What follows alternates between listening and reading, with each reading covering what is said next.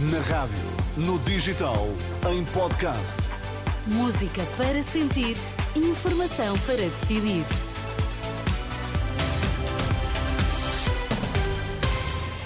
Atualizamos agora toda a informação na Renascença. Vamos saber quais os títulos em destaque.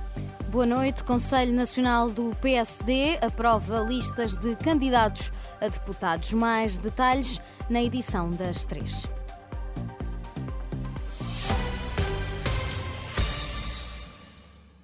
O líder do PSD diz que não se pode agradar a todos e que o partido acolhe nas listas pessoas de reputada qualificação.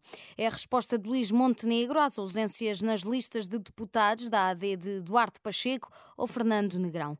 Os nomes foram provados a noite passada em Conselho Nacional do PSD. Manuela Pires. A bancada do PSD vai perder mais de dois terços dos atuais deputados. As listas de candidatos aprovadas em Conselho Nacional, com dois votos contra e duas abstenções, deixam de fora, por exemplo, Fernando Negrão, Duarte Pacheco ou André Coelho Lima. O CDS fica com o quarto lugar na lista de Lisboa e o segundo no Porto que vai ser ocupado por Nuno Melo.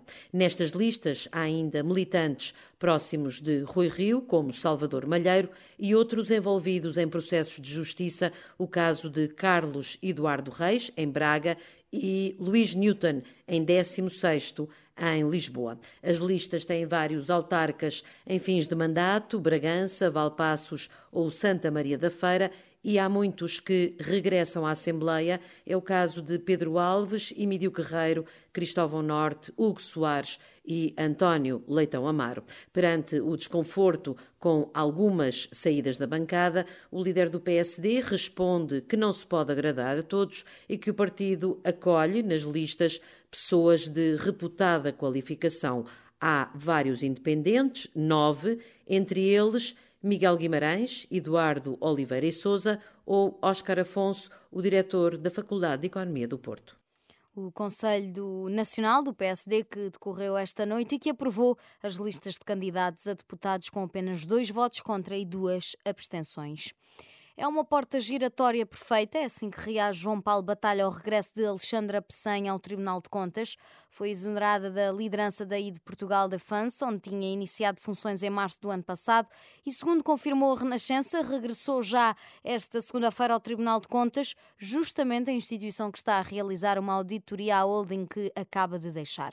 Uma situação que, para João Paulo Batalha, deveria ter sido evitada isto é uma porta giratória uh, perfeita, quer dizer, sai do Tribunal de Contas para ir para uma empresa de defesa por nomeação do Estado, do Governo, uh, o Governo depois uh, exonera e volta para o Tribunal de Contas, e portanto isto é a porta giratória entre uma instituição de auditoria e o universo de instituições que cabe auditar. Portanto, isto em qualquer circunstância devia ter sido evitado.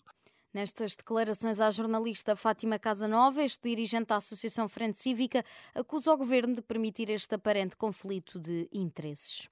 Esta terça-feira, os músicos e artistas do Centro Comercial Stop, no Porto, manifestam-se pelas duas da tarde junto dos proprietários das várias lojas daquele espaço. A manifestação vai decorrer durante a Assembleia de Condomínio, que vai deliberar sobre uma nova administração. Em causa está a falta de comunicação, funcionamento do centro comercial após as 11 da noite e a participação da comunidade de músicos e artistas na administração do edifício. No desporto, Lionel Messi voltou a ser considerado pela oitava vez jogador do ano.